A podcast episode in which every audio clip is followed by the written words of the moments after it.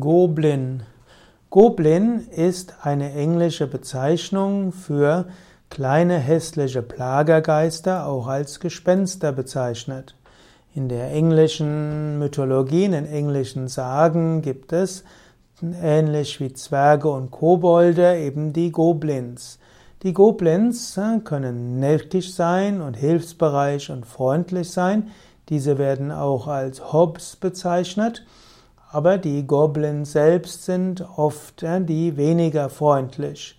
Die Goblins sind manchmal primitiv, manchmal sind sie aber auch solche, die sehr viele Kräfte haben.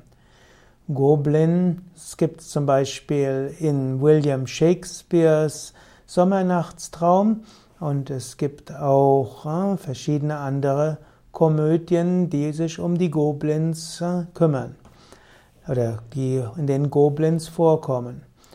Goblins werden oft als hässlich und schlecht riechend beschrieben, aber die Goblins stehen auch dafür, dass Leben unterschiedliche Formen annehmen kann.